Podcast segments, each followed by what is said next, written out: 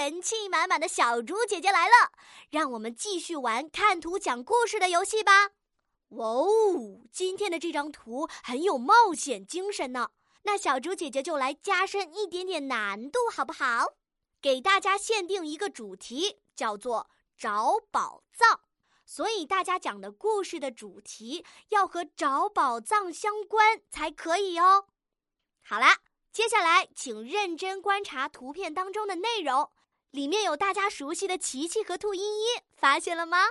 他们今天的装扮似乎特别不一样呢。他们是要去参加什么活动吗？他们现在在哪里呢？手上拿的又是什么呢？